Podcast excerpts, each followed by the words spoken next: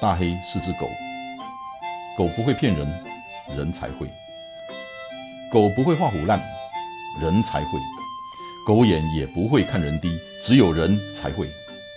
大黑看天下，我看的天下跟你们的不太一样。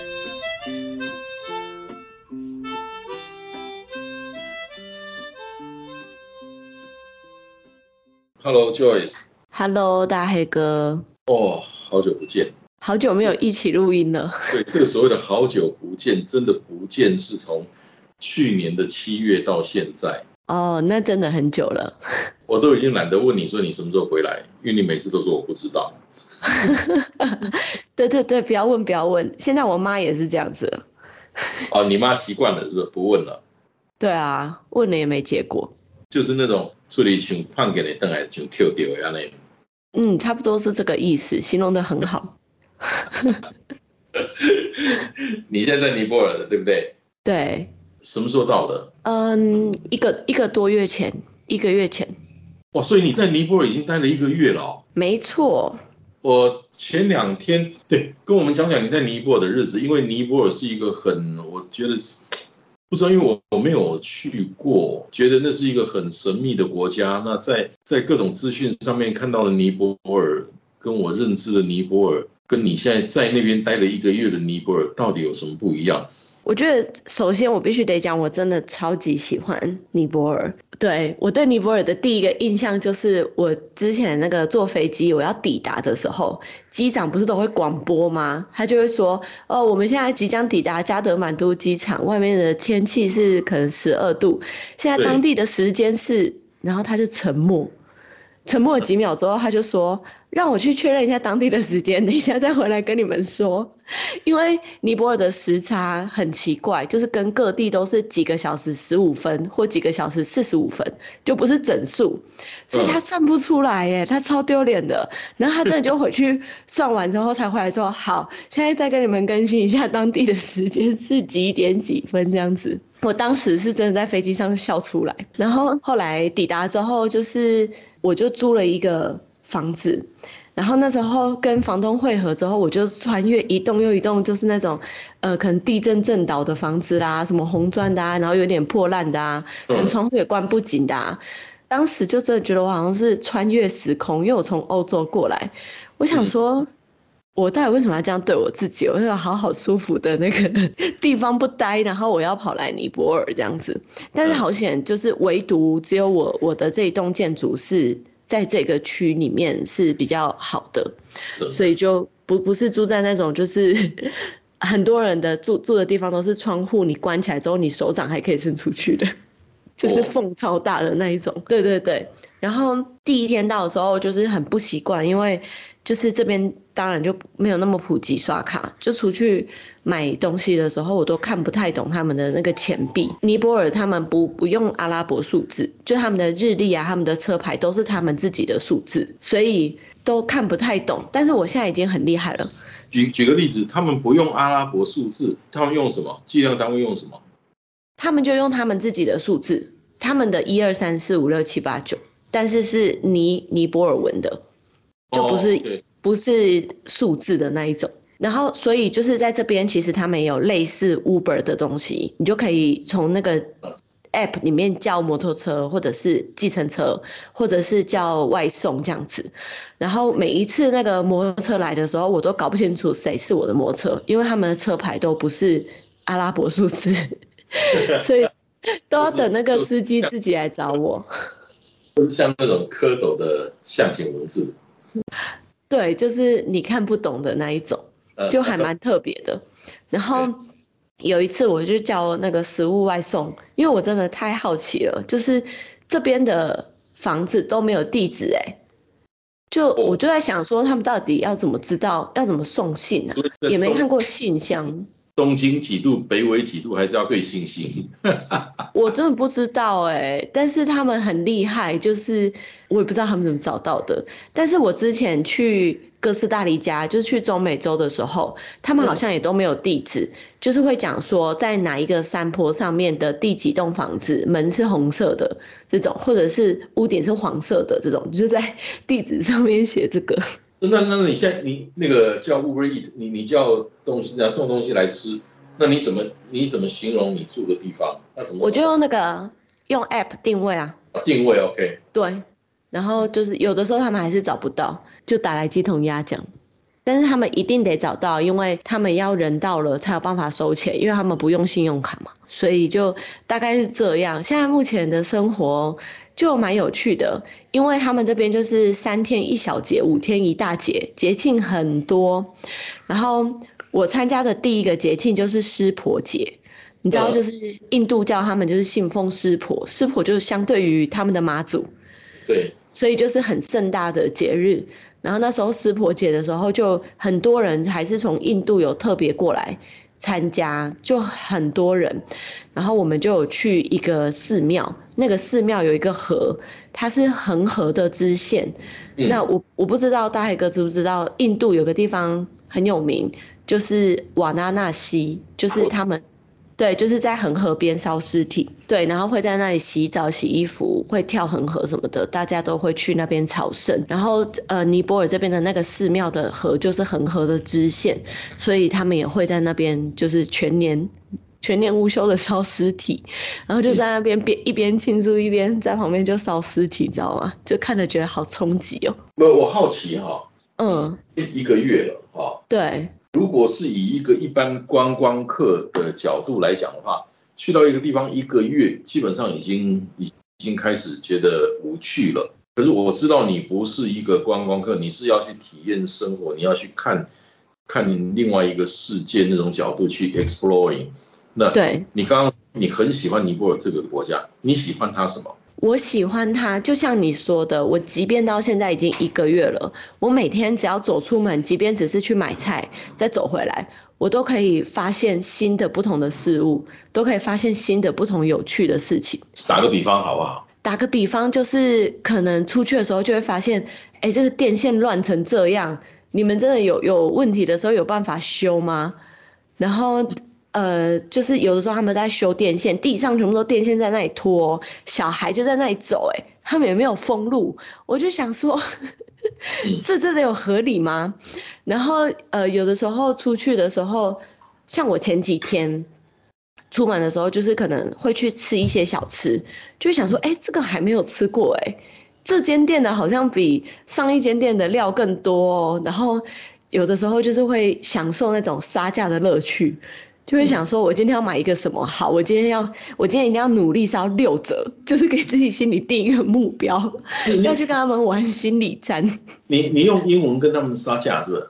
对啊，因为观光区还行啊，对啊，不然他们就按计算机啊。我现在已经超厉害，我很爱去那种当地的小吃店，然后他们不会讲英文的，可是我现在已经超级会在那种小吃店点餐。第一个方法就是照片点餐法，你直接拍照，然后指着跟他讲说你要几个。然后第二个方法就是指着别人的餐点点餐，就是你就直接看隔壁桌吃什么，你想吃那个你就指着他们的餐点点。就是现在都不用不用英文也没关系。我觉得或许大大家在听 Joyce 这样描述，嗯，你可能没有办法理解到他为什么会喜欢，因为他描述的那个内容，你只能说是新鲜。哦，一般人理解会是新鲜，嗯，碰到每天碰到是新鲜的东西、新鲜的人事物，可是对新鲜跟会喜欢是是两个不同维度的东西。可是 Joyce 所讲的是喜欢。对，我觉得可能有两两个我自己的猜想。第一个就是 Joyce 本来就是一个喜欢去探索、去探索不同的人事物的人，所以新鲜的东西他是喜欢的。对。第二个是一般人会讲的喜欢是那边的人怎么样的友善，那边的什么东西让你非常的喜欢。比方说，那个像我，我很喜欢那个圣彼得堡，因为我很喜欢那边的那个那个东宫 Hermitage。我每一次就待很多天在里面，呃，每天那关门了出来，然后第二天就急着要赶快再进去。所以我很喜欢圣彼得堡，有一个很大的原因是那里有一个呃全世界几大博物馆之一的东宫，好像叫东宫，对，是叫东宫，对，Hermitage。有一个地，嗯另外一个地方是夏宫。除了那个以外，对那边有有我的好朋友。对，呃除了这两点以外，你说嗯那边植物，我觉得，嗯，我并不怎么喜欢。那那边的还有很多我不喜欢的，可是我喜欢的就我每天去，我我去过很多次的圣彼得堡，待十五天两个礼拜，长待一个月，我去了很多次。嗯。每天我走出去，我会碰到的是不同的人事物，很新鲜，那也是一种探索。就就像说，那么大的那么大的城市，圣彼得堡那个那个俄罗斯第二大城市，你能想象嗯。我住的是五星级的饭店，那个夏天是没有冷气的，呃，天哪，英文也不是那么样的通用，然后那个呃马路上的那些警察恶行恶状的啊，嗯。呃，尤其对黄种人，因为那时候的那个中国人很多，那些所有的倒爷，就是倒货的很多，就是到那边去收货，然后出去卖或者拿东西去那边卖，反正都是灰色清官啊，都是违法的事情，所以他们只要一看到黄脸孔，护照拿出来，那你拿出来是中国的护照，就要先要钱啊！真的哦，哈，对对对对对对对，就就是先要钱。基本上都是一百块美金，我那几十太多了吧？对对对对对对对，好可怕，那不会跟你要吧？你毕竟台湾护照。我我的绿我的护照是绿色的，所以对啊，嗯，嗯所以就是有有这么些东西，可能你看到黑暗面，就是我看到的是更多的是那些黑暗面，那些黑暗面那些黑暗的事情没有发生在我的身上，可是我到发生在一些人的身上，那甚至在那边的时候，我我认识了一个台湾人，在那边念医学院，那他经常被叫到监狱里面去帮中国人、中国犯人做简单的医疗啊，所以我听他讲了很多那些黑故事。那些中国犯人是怎么被关进去的？哇，好黑哦，真的好黑哦！天哪，好，听完你的黑故事，我来跟你讲一些彩色的好了，以免是太太黑暗。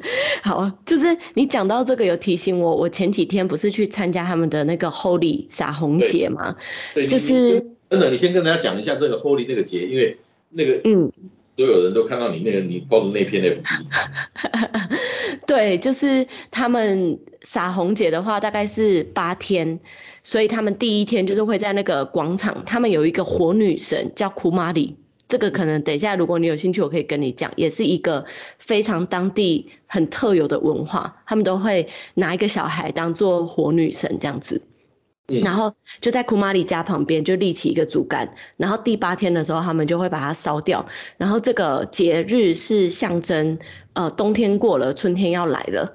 在最后一天的时候，他们就会全部的人在路上都会庆祝，就是会撒你彩粉啊，就是各式各样不同颜色的。然后小朋友会砸你水球，就是你只要走在路上，好像你只要穿着白色的衣服，就代表你愿意加入这个战争。呃，就是对，然后对我那时候还不知道，只是我的房东他前一天就跟我讲说啊，我放了一件厚利的衣服在你门口哦，我就想说好，那他既然都放了，我就穿了，就没想到这个白色的衣服是代表加入战争的。对，我就穿到路上了。然后那时候我一刚开始还没有就是变脏的时候，我就去买了一罐水。那个杂货店的老板娘，她也不会讲英文，她就看到我手机拿在外面，她就很紧张，就赶快去拿一个塑胶袋帮我打开，然后就说要让我装，指着就说要让我装手机。她说不然等一下都是都会就是喷的乱七八糟这样子，手机会坏掉。就觉得天哪，人也太好了吧。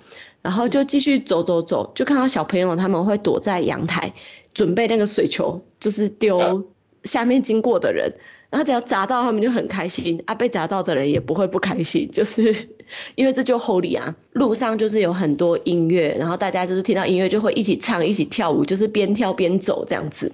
然后大家看到你就会跟你聊天啊，然后就跟你说 Happy Holy 啊，然后就在你的头上、在你的脸上抹上一把就是彩粉。那那个彩粉也很便宜，然后后来就是走完一趟之后，我就坐在那里喝东西，身上然后全部都是颜色的时候，我看着他们，我就想说，其实快乐真的可以蛮简单的诶，他们没有花什么钱在庆祝这个活动，但是全部的人在路上的人，每个人脸上都是那个笑容，然后不管就是男女老少都出来参与这个活动，然后就只是在别人的脸上抹上一把，然后给你一个祝福，说 Happy Holy，他们也是超级开心。就是会觉得，真的生活有我们想象中的这么复杂吗？或我们需要的真的有这么多吗？然后真的是他们比较可能还没有那么先进的国家，就比较落后，过得比较苦嘛？好像都没有。我就觉得，就是那一天我就是好开心，就是我居然这一天可以在尼泊尔有参与到这个节庆，然后看到他们每一个人脸上的笑容。其实，呃，你讲这，我想起一个事情。我大概二十几岁的时候吧，我在一个工厂工作，呃，那是一个假日，那我们都需要到工厂去加班。我手下的一个干部带了他太太、他的小孩，他的小孩大概就是才会走路没多久，所以应该就是两三岁吧，我估计，呃，就也都带着到工厂去，因为假日嘛，他想说让他们去那边那个工厂的空地去玩。那小孩呃就。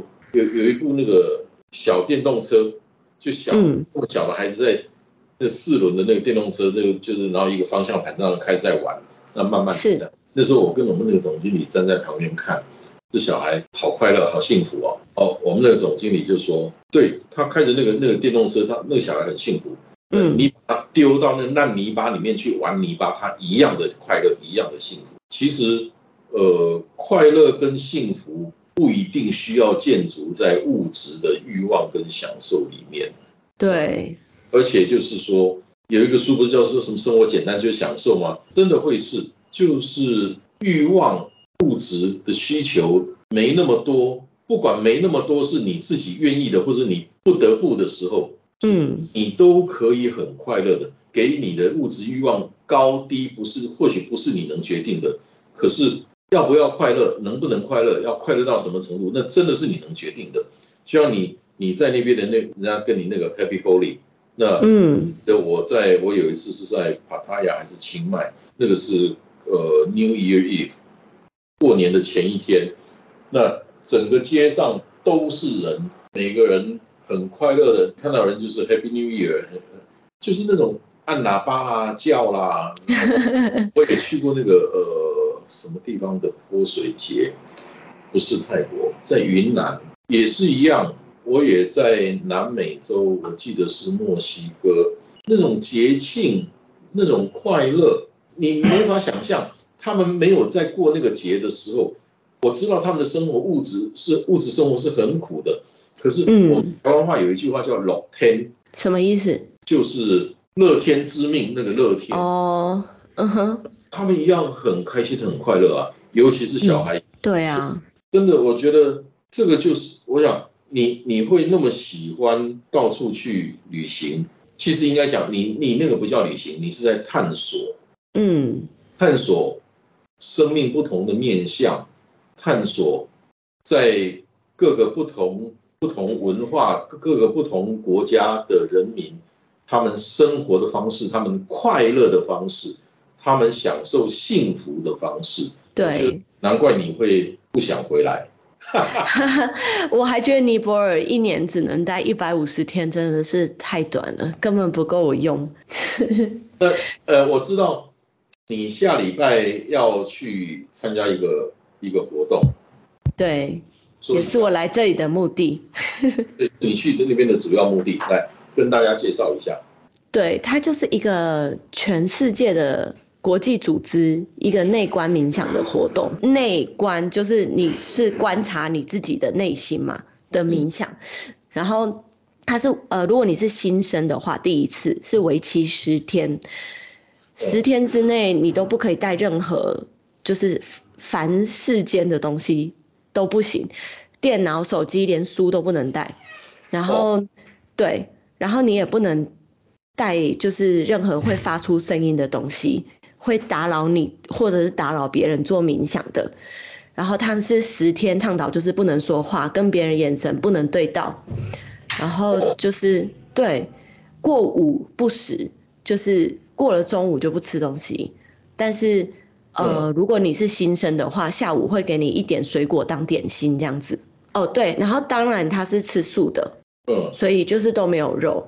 在最后一天的时候，你可以选择就是乐捐，就是你要捐多少都可以，就是你自己依照你自己的能力跟你的体验去捐。然后每一次的人，这一个人使呃这一群人使用的东西都是上一批的人捐的，然后这一批人捐的就是下一批的人用的。里面的人都是自工这样子，然后他们是倡导没有任何宗教的因素在里面的，所以就是你本身有什么佛珠或什么之类的那些好像要裁掉，就是他们会希望你是回归到非常单纯去冥想去观察你自己的内心，不要有其他的呃思念在你的脑海里面的那一种。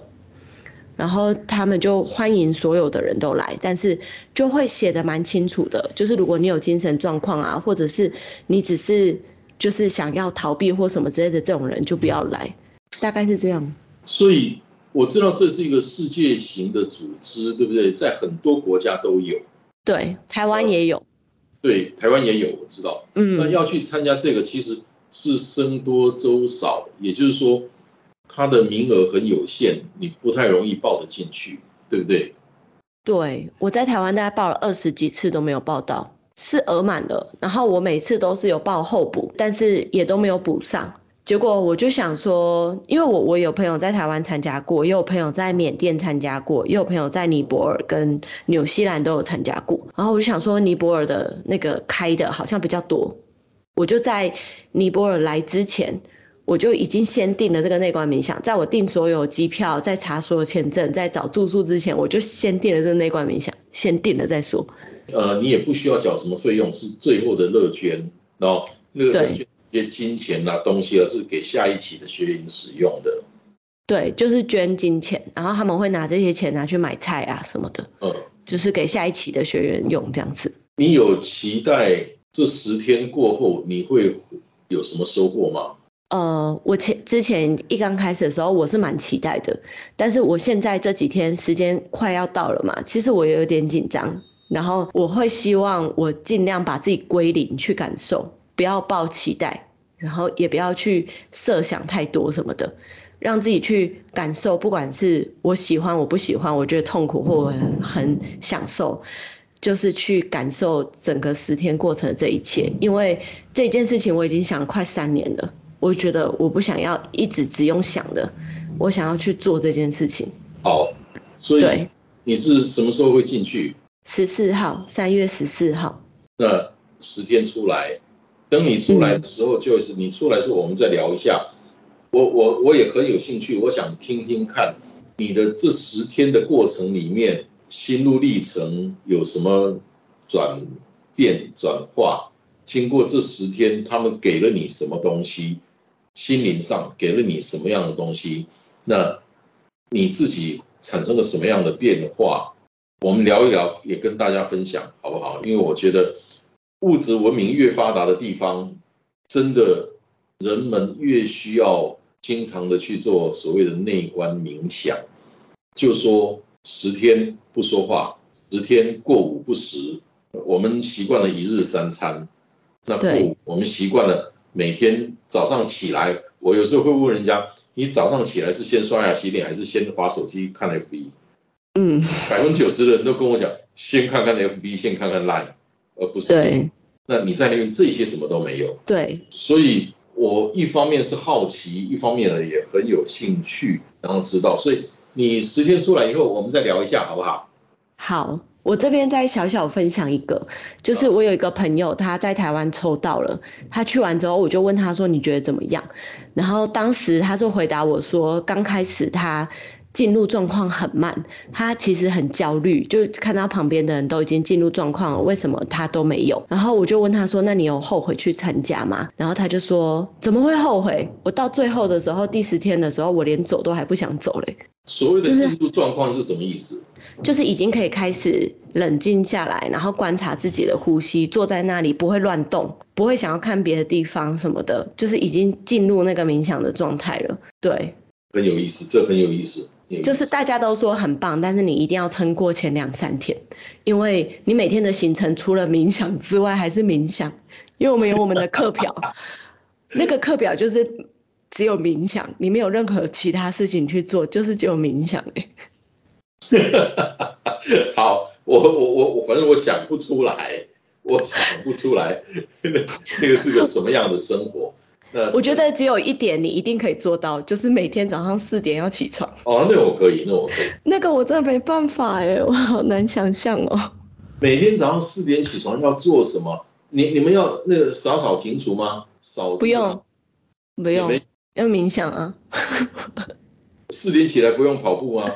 没有，不能跑步。他说你唯一能做的运动是走路。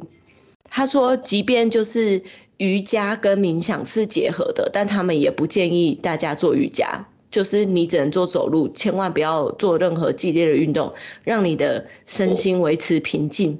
是是是，因为做了运动刺激了交感神经，呃，平静不下来的。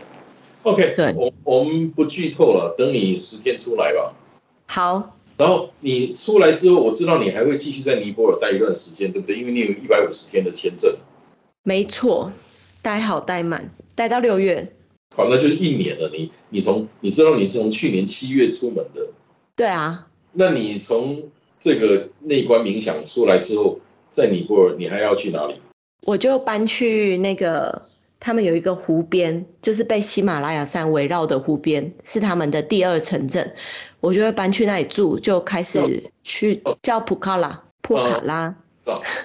对，我就从加德满都搬过去，然后就我四月的时候会去爬那个安娜普尔纳步道。然后你也会去 E B C？E B C 我要考虑一下，因为好贵哦。我可能没有那个预算，我觉得比我想象中的贵太多了。尼泊尔这里就是什么都便宜，但是签证跟践行真的不便宜。对，尤其像像去去登那个登登珠穆朗玛峰啦，那些那个是贵死人的贵。对，对，而且尼泊尔从四月一号开始规定外国人不能自己去爬山，然后他们也涨了那个入山证的费用。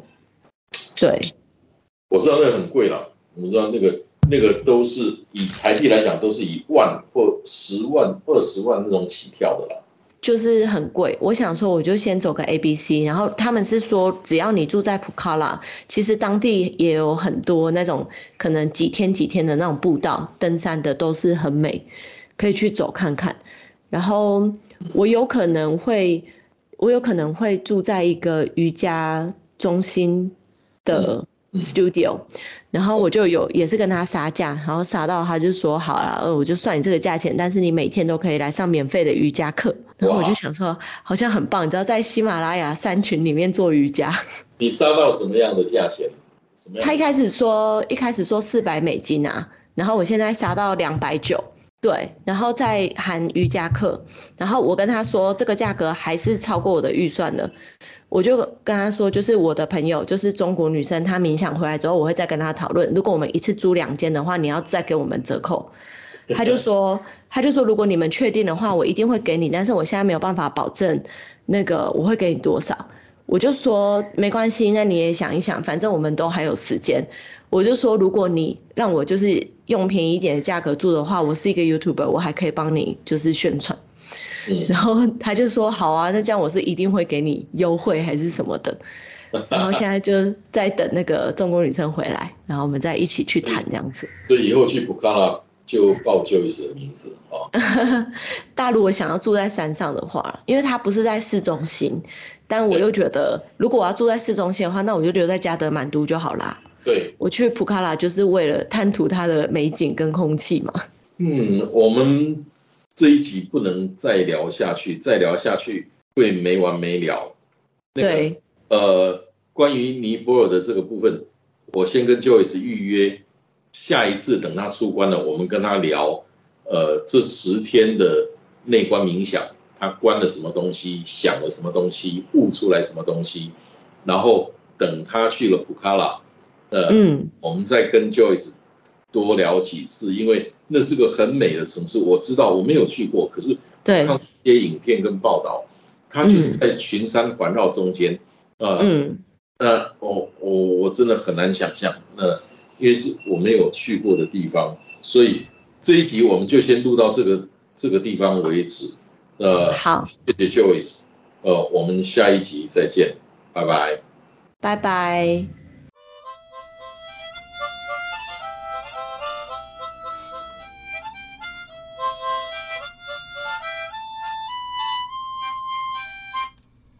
谢谢你今天的收听，希望今天的内容对你有帮助。祝你一切顺利，大黑看天下，我们下礼拜见。